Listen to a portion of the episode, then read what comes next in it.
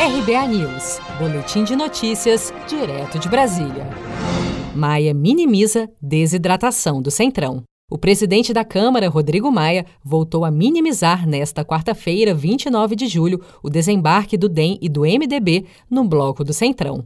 Maia afirmou em entrevista à Rádio Bandeirantes que a saída do grupo foi algo natural, sem a intenção de enfraquecer o deputado Arthur Lira, qualificando o líder do PP na Câmara como aspas, o líder que tem individualmente mais força. Então não tem nada disso, né? não tem ninguém aqui trabalhando, pela conversa que tive com os dois líderes, com Baleia e com Efraim, né? pela influência que tem, óbvio, no DER, que é o meu partido, nenhuma tentativa de enfraquecer a liderança do líder Arthur Liro, Lira de desqualificar o trabalho dele, muito contrário, é o líder que tem individualmente mais força, tem um partido unido, da qual ele lidera com muita força. Após a saída do DEM e do MDB do Blocão, o líder do PP, que conta com o apoio do governo para suceder Rodrigo Maia na presidência da Câmara no ano que vem, usou o Twitter para dizer que, abre aspas, não existia o bloco do Arthur Lira, fecha aspas. Com a mudança, o Centrão, composto agora por 158 parlamentares, ainda tem o PL, PP, PSD, Solidariedade, PTB,